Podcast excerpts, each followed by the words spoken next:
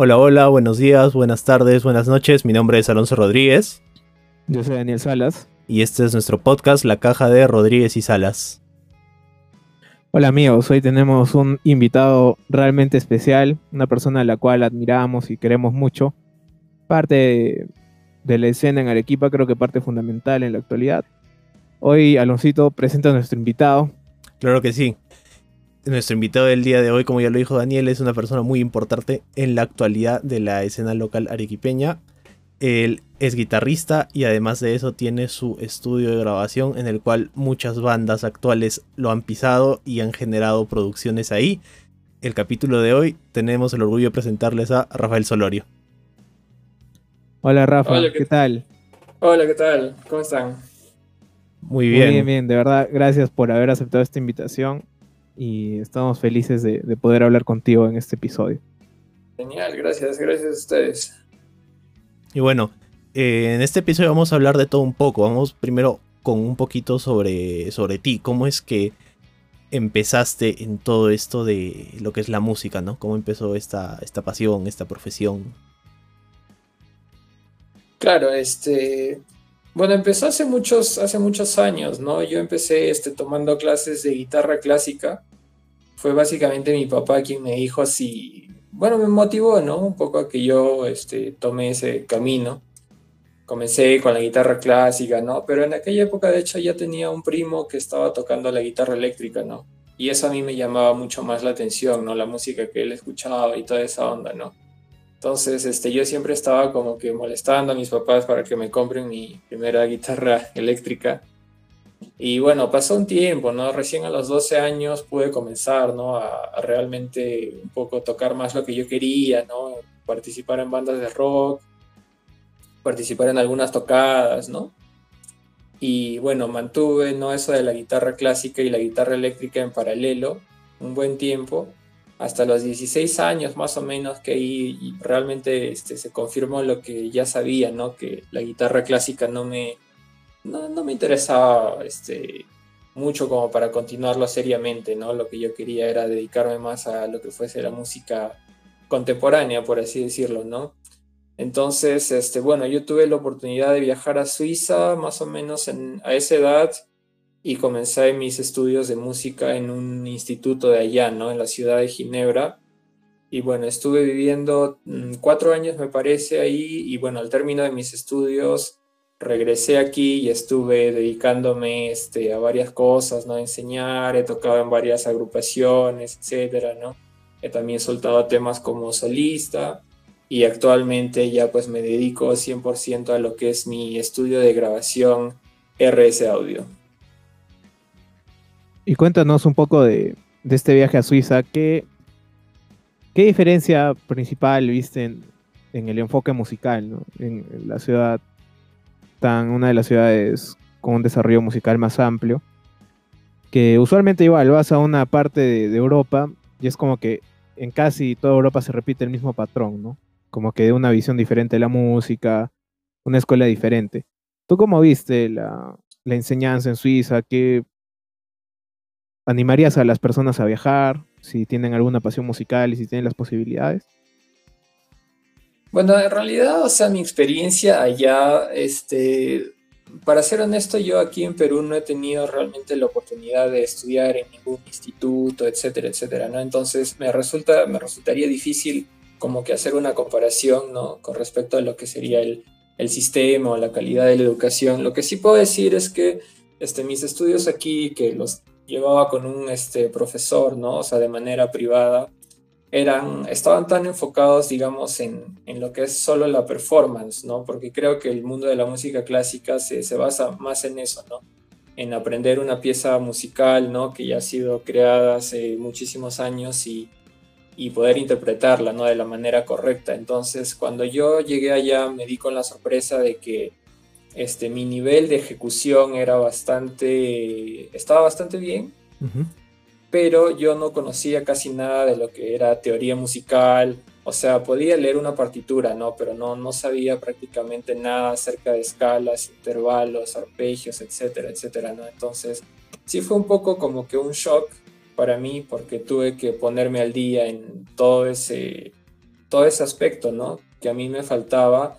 Y bueno, no, mis estudios ahí sí se desarrollaron de manera bastante positiva, ¿no? Y como en todo lado puedes encontrar gente que se lo toma muy en serio, otras personas que, que no tanto, ¿no? Yo recuerdo de todas las personas que iniciamos, ¿no? En la misma etapa, ¿no? Los estudios allá. Al final creo que terminamos tres o cuatro, ¿no? Que imagino que no debe ser muy diferente a, a cómo es la situación acá, ¿no? O sea, solo las personas un poco tal vez más perseverantes logran quedarse hasta, hasta el final, ¿no? Y bueno, en general una experiencia muy positiva, ¿no? Y sobre todo considero que los profesores que me tocaron, sobre todo algunos de ellos sí eran excelentes músicos y me permitieron este, desarrollarme bastante, ¿no? Como, como guitarrista. Qué interesante. Mira, Aloncito, que tú, tú eres guitarrista. Vete a Suiza, mano. Acá no la haces. Es, es lo que.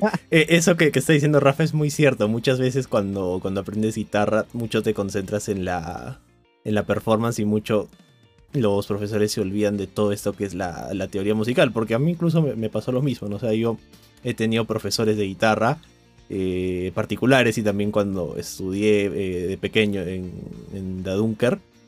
Y sí, o sea, prácticamente todo va por ese lado que dice Rafa. Siempre es tocar, tocar, tocar, pero casi nunca se, se menciona mucho de la teoría, ¿no? Y es más, por eso es que muchas veces también eh, un gran número de profesores optan por, por el método de la tablatura, ¿no? Al momento de, enseñar, sobre todo en lo que es la, la, guitarra eléctrica, ¿no? He visto muy pocos que, por ejemplo, usen de verdad este, un pentagrama al momento de dar clases.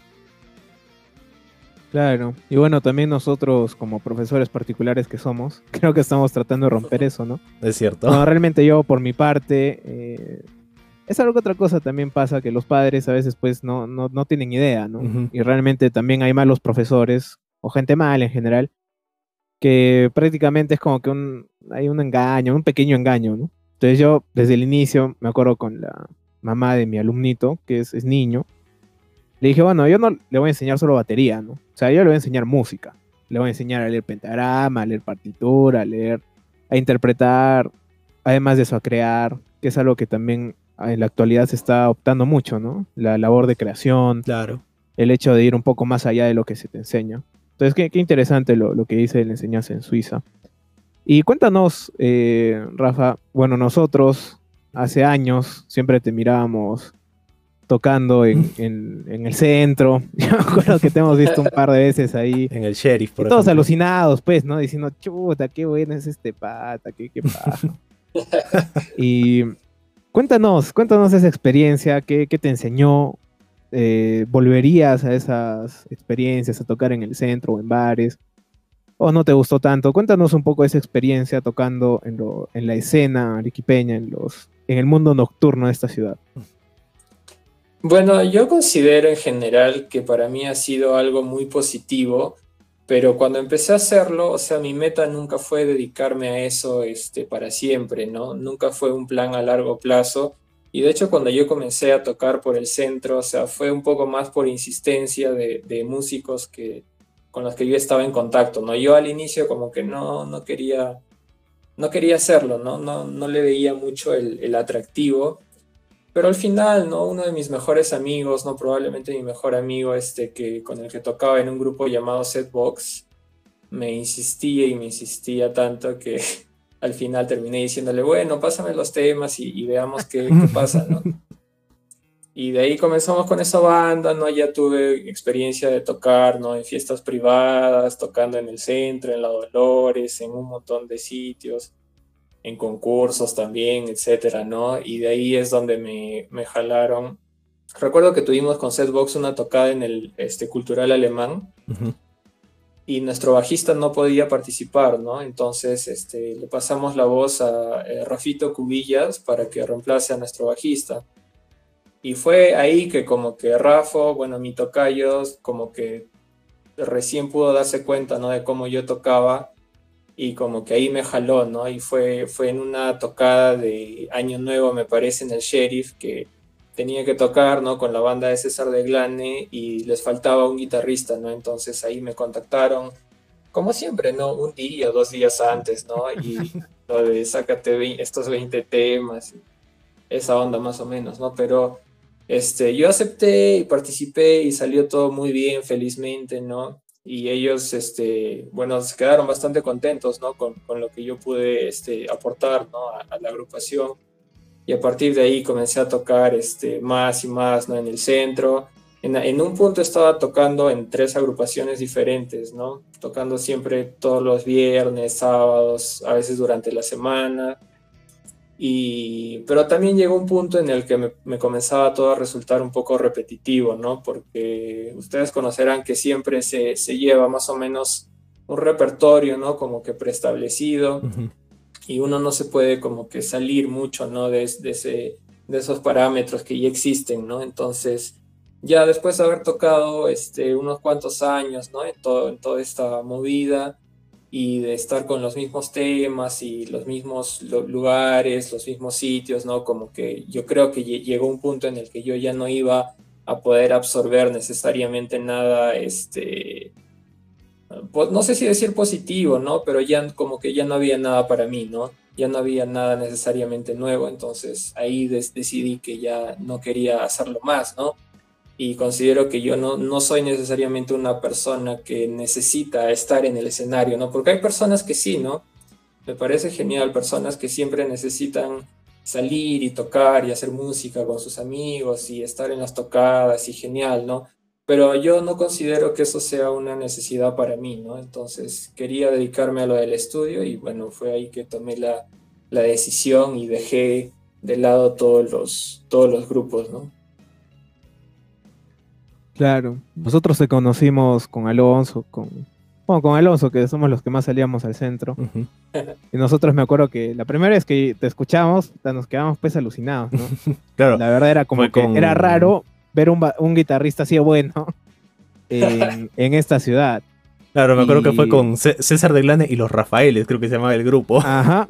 creo que sí. Sí, bueno, ese fue el nombre que más o menos salió así de la nada, ¿no? Que no, no lo hablábamos ni, ni, nos, ni, nos, ni nos dijo nada César, ¿no? Simplemente de un momento al otro comenzó a presentarnos como los Rafaeles y de ahí se quedó pues en, en ese momento, ¿no? Claro. Claro, y me parece que ahí tam también tocaban con Mané, ¿no? Sí, sí, Un tiempo tocaron. Sí, generalmente tocaba Mané, ¿no? Obviamente había situaciones en las que tocaba otra persona o no podría ser este David Riega o alguna vez tocaba otro baterista, ¿no?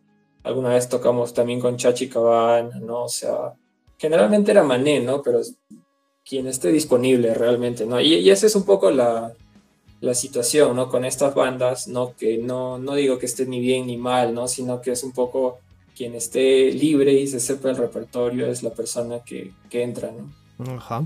Claro. Algo que, y bueno, que resalto, por ejemplo, ahí es de que uno de los temas, así, por lo que muchas veces ya hay este, esta, esta situación, es por lo que se vuelve una rutina más, ¿no? Que otra cosa. Ya al inicio va bien, vas así eh, en cada local, cada fin de semana, sí, pero ya llega un punto en que, sí, pues, o sea, obviamente ya todos los mismos temas, mismo repertorio, hasta podría ser prácticamente el mismo orden, ¿no? De las canciones.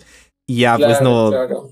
Es algo que a cualquiera le, le, le, aburriría, ¿no? Y es más, creo que hasta con Daniel una vez pasamos nosotros por esa situación y fue como que decidimos darnos un break de, de unos cuantos meses así sin tocar, sin nada, ¿no? O sea, relajarnos y, y alejarnos un poquito de eso, ¿no? Porque sí es, es, claro. es agobiante esa situación también. Obviamente eh, también está en las posibilidades de cada uno, ¿no? Porque, por ejemplo, si, si, si fuera vivir de eso ya, o sea, a seguir, ¿no? Adelante con eso, obviamente también... Eh, creo que una de las situaciones por las que muchas veces se mantienen unos repertorios así herméticos o que no varían mucho es por las mismas necesidades que plantean los locales acá, ¿no? Que son, bueno, en la mayoría de San Francisco, por ejemplo, sí es que te piden un repertorio, vamos a decir, de canciones clásicas, ¿no? La, lo contemporáneo todavía es como que... Bueno, lo contemporáneo ahora fácil va a ser lo, lo, que se va a pedir en 20 años en esos locales, ¿no? lo más seguro. de acá a 35 claro, años. Sí. Sí, pero lo, lo, que yo siento es que no es necesariamente que las bandas no quieran tocar cosas diferentes, ¿no? Y nosotros este, hemos hecho experimentos de tocar algunas canciones que no fuesen parte del repertorio clásico y lo notas, ¿no? y no es tampoco necesariamente que el local te exija algo, sino lo ves en la respuesta del público, ¿no? Exacto. Y lo que quiere ver un administrador de un bar, discoteca, etcétera, ¿no? Es que la gente esté contenta, que esté como que disfrutando, ¿no? Y, obviamente consumiendo más, ¿no? Exacto. Entonces, este, si tocas temas como que la gente no, no conoce muy bien, etcétera. Entonces, este, obviamente ahí eso representa un problema, ¿no? Pero sí, sí hemos intentado por ahí de variar un poco el repertorio y bueno, no, no, no puedo decir que nos haya ido bien necesariamente. Claro, no, no tuvo la respuesta que, debió. A la mala, ¿no? Sí, no. Algo, algo así estábamos hablando con Fertakiri, que bueno, también lo conoces a mi primo. Claro, claro. Eh, con Fer, yo estoy una temporada con él. No, no muy larga, ¿no? Ha sido esporádica, pero pasaba lo mismo, ¿no? Me acuerdo que eh, Fer tenía todas las ganas, ¿no? De, poner su, disco, ¿no? Ya estábamos sacando las canciones nuevas y todo. Y era complicado. Entonces también es una cuestión de, como tú dices, de la recepción de la gente. Y que también la gente que a la que tú podrías decir es mi nicho de mercado. O sea, son esos 100 que a donde yo vaya y lo que yo haga va a estar bien. O sea, esos 100 que quieren algo nuevo, tampoco tienen un local. Entonces es como que una, una bola de nieve en la que esas 100 personas, o no sé, 100 por decir algo, ¿no? Que quieren algo nuevo, van a un local y en el local tocan lo de siempre, se aburren, dejan de ir al local, a todos los locales. Y tú que quieres llegar a esas 100 personas, tampoco puedes porque tocas y de el grupo en general del local esas 100 personas representan 5 personas nada más en ese local en ese momento. Claro. Entonces, yo creo que es un reto bastante difícil. Y bueno, es, lo que me gusta de Lima, la verdad. En Lima puede ser un local que sabes que es de jazz, por ejemplo.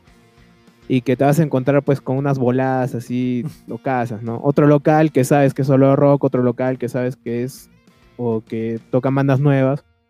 Entonces yo creo que eso le faltó a Arequipa, ¿no? En algún momento eh, ese, ese, ese lugar de reunión para los que quieren algo nuevo y los que presentan propuestas nuevas. Claro. Por ejemplo, no sé, en Lima si quiero escuchar punk o metal me puedo ir, digamos, al Hensley, ¿no? Eh, acá en Arequipa, por ejemplo, si quiero, bueno, si quería escuchar punk, me iba al hueco, ¿no? Digamos. Al hueco, ya lo cerraron. Pero ya lo cerraron. Eh, quiero escuchar rock clásico, ya me voy, a San, me voy a San Francisco, ¿no? O sea, ahí abunda el rock clásico si quiero escuchar algo más contemporáneo, es como que ahí ya entra el problema, por ejemplo, ¿no? Me podrías decir de repente el quinqué, ¿no?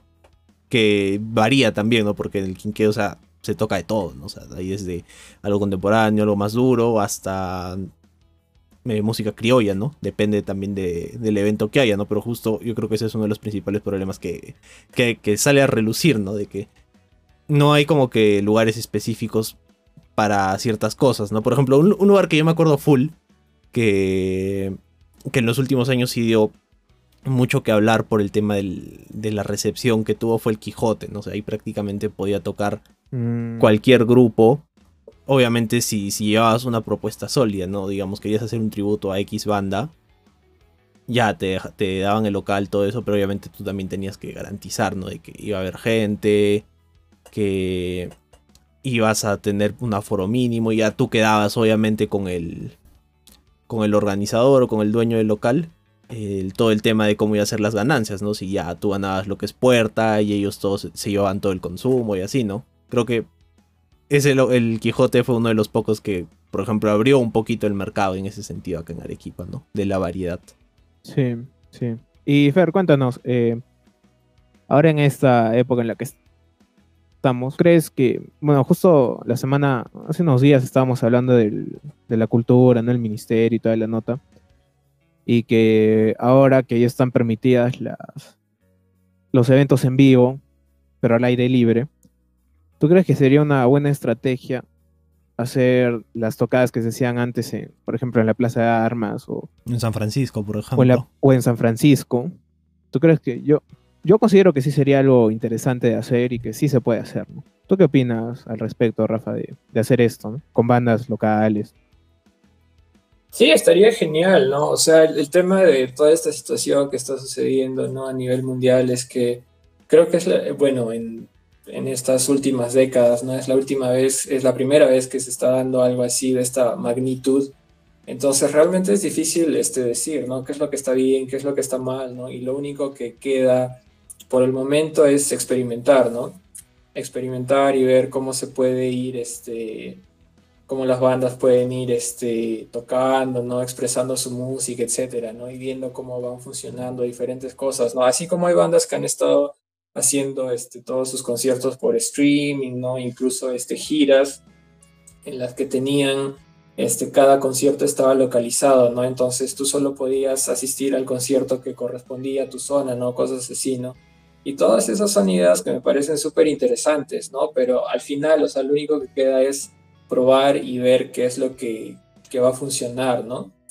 Y obviamente con una mentalidad positiva, ¿no? De, ver que las cosas puedan este, desarrollarse, ¿no? De alguna manera, ¿no? Y yo personalmente sí extraño bastante asistir a los conciertos, ¿no? Y tener ese momento de, compartir, ¿no? Con, las bandas, con los amigos, ¿no? Y relajarse un toque, ¿no?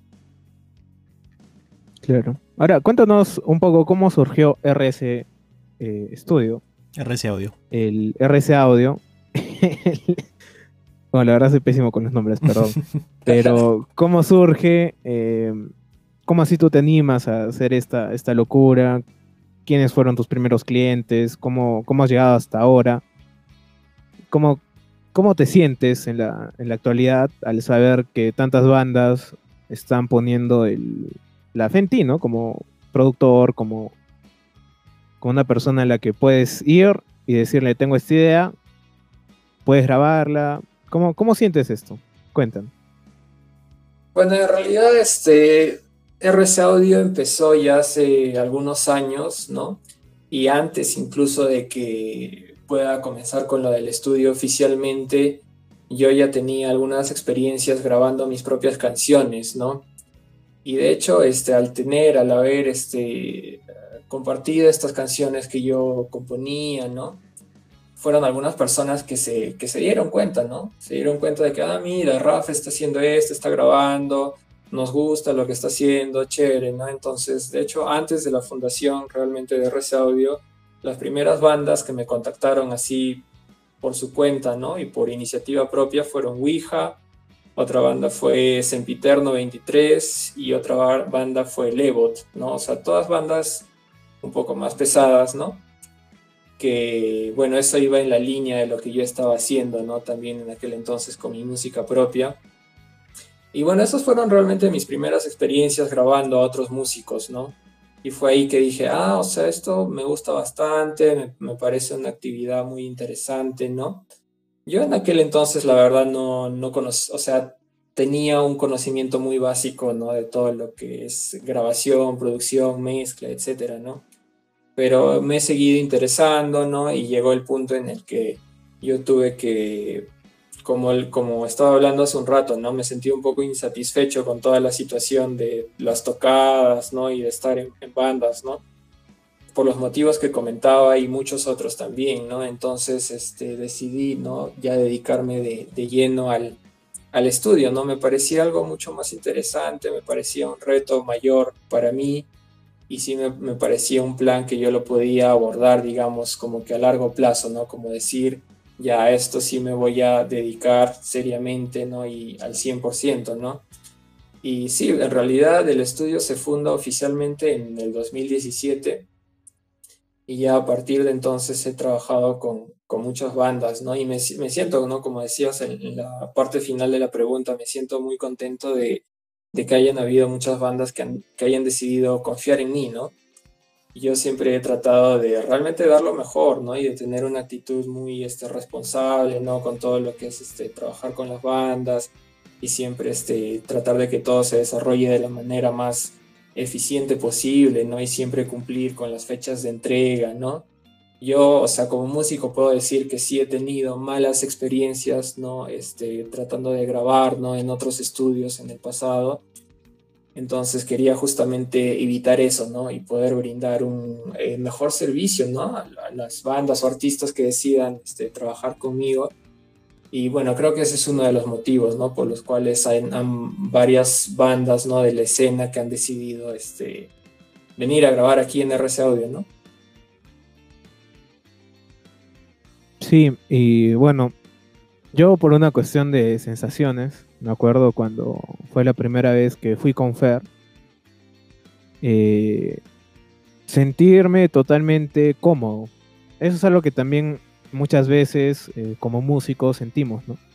Por ejemplo, tú tienes una forma de ser muy, muy abierta, muy chévere, no... O sea, de verdad, al entrar al estudio, se siente muy acogedor. Esa, esa, es la palabra. Que bueno, antes con Fer también habíamos ido a algún tipo de... Visto, ¿no? Otra, otras formas de grabación, otros estudios. Y no se siente eso, ¿no? Se siente como que ya PC entra o como que no sabes nada, cosas así. Que la verdad a uno le llegan, o sea, y es como que, mira, finalmente el músico es músico, no es productor, no tiene por qué saber dónde poner micros, no tiene por qué saber nada. Finalmente, el músico es músico y va a tocar. Entonces tú, como productor o como ingeniero de sonido o de grabación, tienes que saber eso. O sea, eso, eso creo que va a todos los estudios de la ciudad y bueno, que de verdad yo he ido y me he sentido así como que, no, tienes que saber hacer esto, tienes que saber algo que no tienes que saber realmente. Y la verdad que contigo, al momento de entrar con Fer, al momento de hablar contigo, al momento de conocerte, ¿no? Y a tener un poco más de contacto, fue esa comodidad de sentir que estamos como en casa, ¿no? creo que realmente ese es uno de los factores más importantes. y bueno, también con el grupo, con la caja, con la caja de Cislo hemos sentido eso y siempre hemos sentido la acogida, ¿no? Que, tienes. Yo creo que también es parte, ¿no? Y la verdad felicitarte porque eres de las la, única persona que conozco hasta ahorita a la que llegas a grabar y estás con toda la predisposición, eh, no eres súper enojón ni, reniegas, o sea, eso es algo que muy pocas veces he visto en, en, este mundo, ¿no? Y no solo, o sea, de persona, realmente eres una gran persona y siguiendo. No, de verdad, eh, muy chévere trabajar contigo. Em, cuéntanos un poco ahora de, de estos grupos actuales. Por ejemplo, de, tu experiencia con los grupos. ¿Cómo ha sido? Eh, ¿Qué tal ha sido la experiencia con la gente? ¿Cómo, ¿Cómo, tú te sientes al trabajar así tan de cerca y generar este, esta, amistad ¿no? con, con los grupos que van contigo? Bueno, en realidad, o sea, yo consideraría que he tenido una experiencia bastante positiva, ¿no? Con la gran, gran mayoría de, de bandas o artistas que han pasado por el estudio.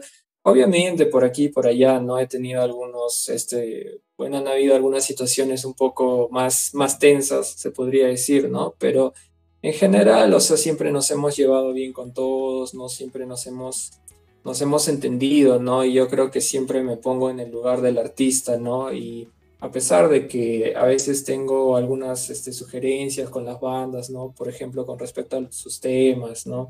Siempre dejo que la, banda tenga, digamos, la palabra final, ¿no?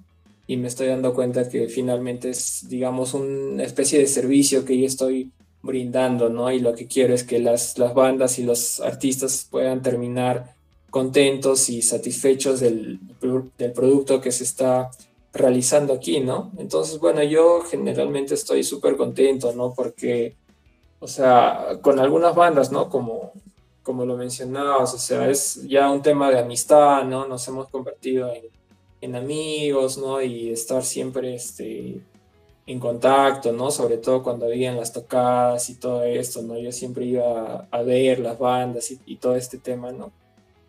Entonces sí, ¿no? O sea, yo puedo decir que realmente para mí una experiencia muy, muy positiva, ¿no? En general.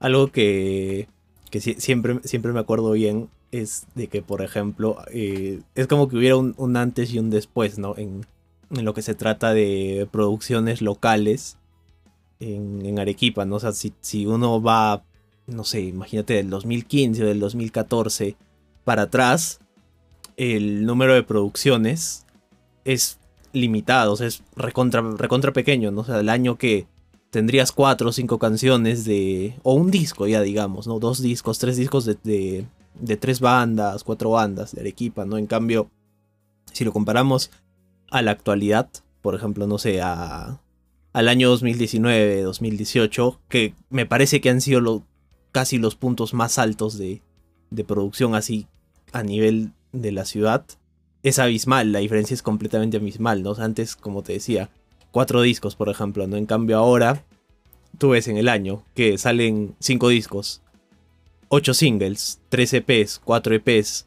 Entonces la diferencia ha ido aumentando tremendamente y creo que eso también se ha debido mucho a, a lo que tú has hecho, Rafa, porque muchas de las bandas de la escena eh, van contigo, ¿no? Acuden contigo, por ejemplo, los chicos de los chicos de Yago, eh, ¿quién más se me puede ocurrir? Es los culeros, de ahí también este los chicos de Emergency que sacaron el año pasado su, su single. Entonces sí hay hay mucha, hay mucha confianza ¿no? en, en, tu trabajo y eso también se refleja en, en, las tocadas, ¿no? Como tú mismo lo dices, cuando vas, por ejemplo, siempre, siempre la gente te saluda, te reconocen. Y también me acuerdo en la, en la primera reunión de, de, la escena que hubo. Me acuerdo que, por ejemplo, todos a, todos a Rafa lo, lo, querían, este, lo, estimaban mucho, siempre este, lo, lo trataban de la, de la, mejor forma posible, ¿no? Porque al final eh, creo que la, el trabajo que has hecho durante estos años ha ayudado mucho a que la escena local crezca, ¿no? De que ya no sea tan pequeña como, a como lo era hace unos 7 años, ¿no? 8 años, por así decirlo, que se limitaba a 5 grupos, por así decirlo, ¿no? Y que de ahí los demás estaban como que pucha en la sombra o estaban así muy atrás por lo que todavía no podían realizar este sus producciones, ¿no? Porque también era muy caro en esa época grabar, ¿no? Un single, por ejemplo. Claro, lo que yo considero que es importante este, como parte de mi trabajo ha sido un poco demostrarle a la gente que no se necesita necesariamente ir a un estudio súper grande, que tenga un montón de, cosas caras, etcétera, ¿no? Que gracias a la tecnología podemos este, grabar de manera relativamente este, fácil, ¿no? Y lograr un resultado este, 100% profesional, ¿no? Entonces, este, creo que eso sí me parece muy interesante, ¿no? El hecho de un poco demostrarle a las bandas, ¿no? De que vengan al estudio, grabamos un tema, ¿no? Y al inicio, cuando comencé, realmente con RC Audio les estaba ofreciendo algunas bandas grabar un single, ¿no? Sin costo alguno o con costos muy bajos, ¿no? Solo un, single, ¿no? Como manera de, de un poco darme a conocer, ¿no? Por el trabajo que yo estaba haciendo, ¿no? Y creo que eso le demuestra a unas bandas de que, ah, mira, podemos grabar acá con Rafa y hacer las cosas de manera totalmente tranquila, pero hacer las cosas en serio y que el resultado sea totalmente profesional, ¿no? Y de hecho, por ejemplo, así es, así es como nos conocimos con los chicos de Idilio y a raíz de hacer un primer single y de que ellos digan, ah, ya, mira, así es, así es la cosa con, con Rafa, se animen a grabar todo un disco, ¿no? Todo su primer disco, este, que ya lo, han ido soltando por redes y a raíz de eso, ¿no? Se va, se va creando esta, esta oportunidad nueva, ¿no? Para que tanto las bandas como yo podamos seguir este, creciendo, ¿no? Claro. Y bueno, algo también, de nuevo, el hecho de verte en cualquier lado, muchas veces otros productores conocidos de acá es como que los ves, puta, y ni te saludan, o sea, te voltean la cara. Y la verdad contigo es, es muy chévere, ¿no? Es como que hola, hola Rafa, hola mano, ¿qué tal? ¿Cómo estás? Hablar un toque, una charla pequeña, pero, o sea, realmente esos pequeños detalles también han hecho que el boca a boca haga el efecto en el que estamos, ¿no? Y igual, por ejemplo, nosotros para el EP eh, vimos, ¿no? Ya, pucha, vamos donde Rafa. Ya, pues vamos. Entonces, la verdad, el primer single fue parecido. Lo escuchamos, muy chévere. Y ahora es prácticamente eres el, el, que siempre va a grabarnos, ¿no? Ojalá, Dios quiera. ojalá, ojalá. Ojalá que la banda no se separe. Y ojalá que Marito no vaya a Alemania de nuevo, no sé. Ay, Dios. Como siempre pasaba. Y bueno, realmente es, esa confianza es invaluable. O sea, y como dices, el hecho de tener las cosas en la fecha. Y eso también es pues una ayuda a la competencia, ¿no? Porque, o sea, Ahora también los que antes grababan ya se han puesto las pilas porque saben que hay una persona que sí cumple las fechas. Eso es algo que me parece increíble. Muchas veces no se cumplían las fechas o era la clásica de, ya, mano, te paso el tema de acá, ya, sí, la próxima semana, la próxima semana, la próxima semana, pucha, y llegaba pues en un mes. Y, y realmente era pues terrible, ¿no? Y tú, como dices, en tu misma experiencia de músico, Eh, ¿Cuántas veces nos ha tocado a nosotros también hacer algo y pedirlo pues un mes, ¿no? Y que recién al mes llegue. Eso, eso es algo terrible. Sí, Entonces, sí, totalmente. A ver, para ir cerrando, realmente ha sido una charla bastante fluida. Vamos cerrando y quiero saber cuál es tu visión eh, en la escena local. ¿Cómo ves la gente, a la gente que está yendo a, que está yendo contigo, que cómo, cómo sientes que se va a desarrollar este, esta escena? Bueno, en el momento actual es un poco difícil decir, ¿no? Por, por, la, por la situación en la que estamos todos, ¿no? Pero yo siento que sí, o sea, hay muchos este, músicos talentosos, este, muchas personas, ¿no? Que son este, muy creativas, ¿no? Que están haciendo cosas muy interesantes. Yo creo que la calidad musical sí está ahí, ¿no? Con un poco de producción y trabajo, ¿no? De, de todas maneras se pueden hacer cosas muy interesantes. Lo siguiente ya es un tema más de marketing, ¿no? Que realmente no es, no es mi campo pero sí, o sea, es un tema de que las bandas puedan ver cómo pueden desarrollarse y alcanzar a más personas, ¿no?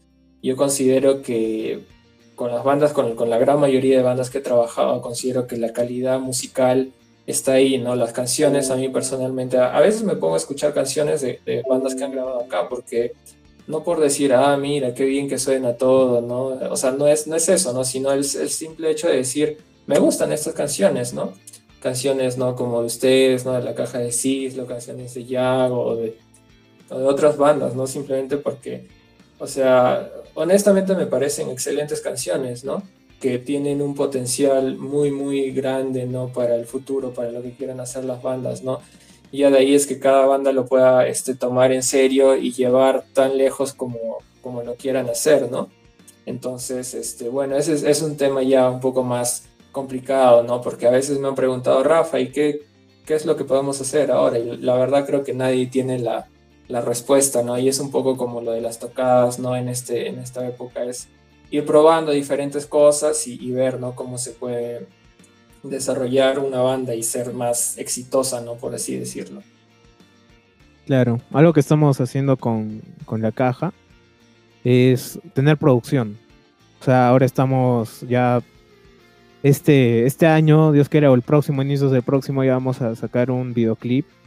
La verdad se está conversando y, y bueno, también a quien nos escucha que sea músico y tenga una banda, animarlo a que siga haciendo eh, lo que hace. O sea, no, no, no guardes la producción pensando en que jamás vamos a volver a la normalidad ni nada.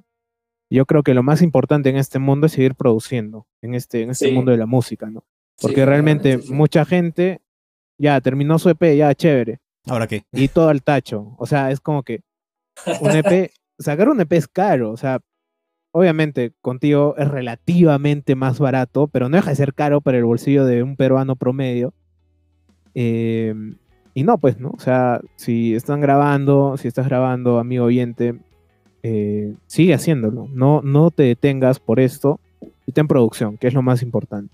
Claro, lo importante ahora mismo es, decir como, como, lo, como lo dijo Rafa, lo más importante ahora mismo es adaptarse, ¿no? A toda esta situación, que obviamente es, no se sabe y no tenemos una certeza de, de, qué va a pasar mañana, de cómo van a ir las cosas de acá a un año, a año y medio, entonces es difícil, de hecho, ¿no? Pero hay que, hay que ir adaptándose a cómo vayan las cosas, ¿no? O sea, igual se, nos quedamos intocadas, pero por ejemplo están la, las virtuales, ¿no? Que tristemente es lo único que se tiene por el momento, ¿no? Y por lo que va del año fácil va a ser así, ¿no? Entonces, tratar de buscar también esos espacios, ¿no? Que, que sí los hay. Con, con, la caja nosotros también hemos tenido un tiempo en que sí, por ejemplo, estábamos cargados de, de, de tocadas virtuales, ¿no? Que, que, Daniel, por ejemplo, ahí me, no, me, no me va a dejar mentir en que estábamos, que a cada rato nos teníamos que grabar, que les, les pasaba la, la, muestra de cómo estaba todo, que ya coordinemos, tenemos que subirlo para tal fecha, tenemos que cumplir esto, esto, esto y así, ¿no? Entonces,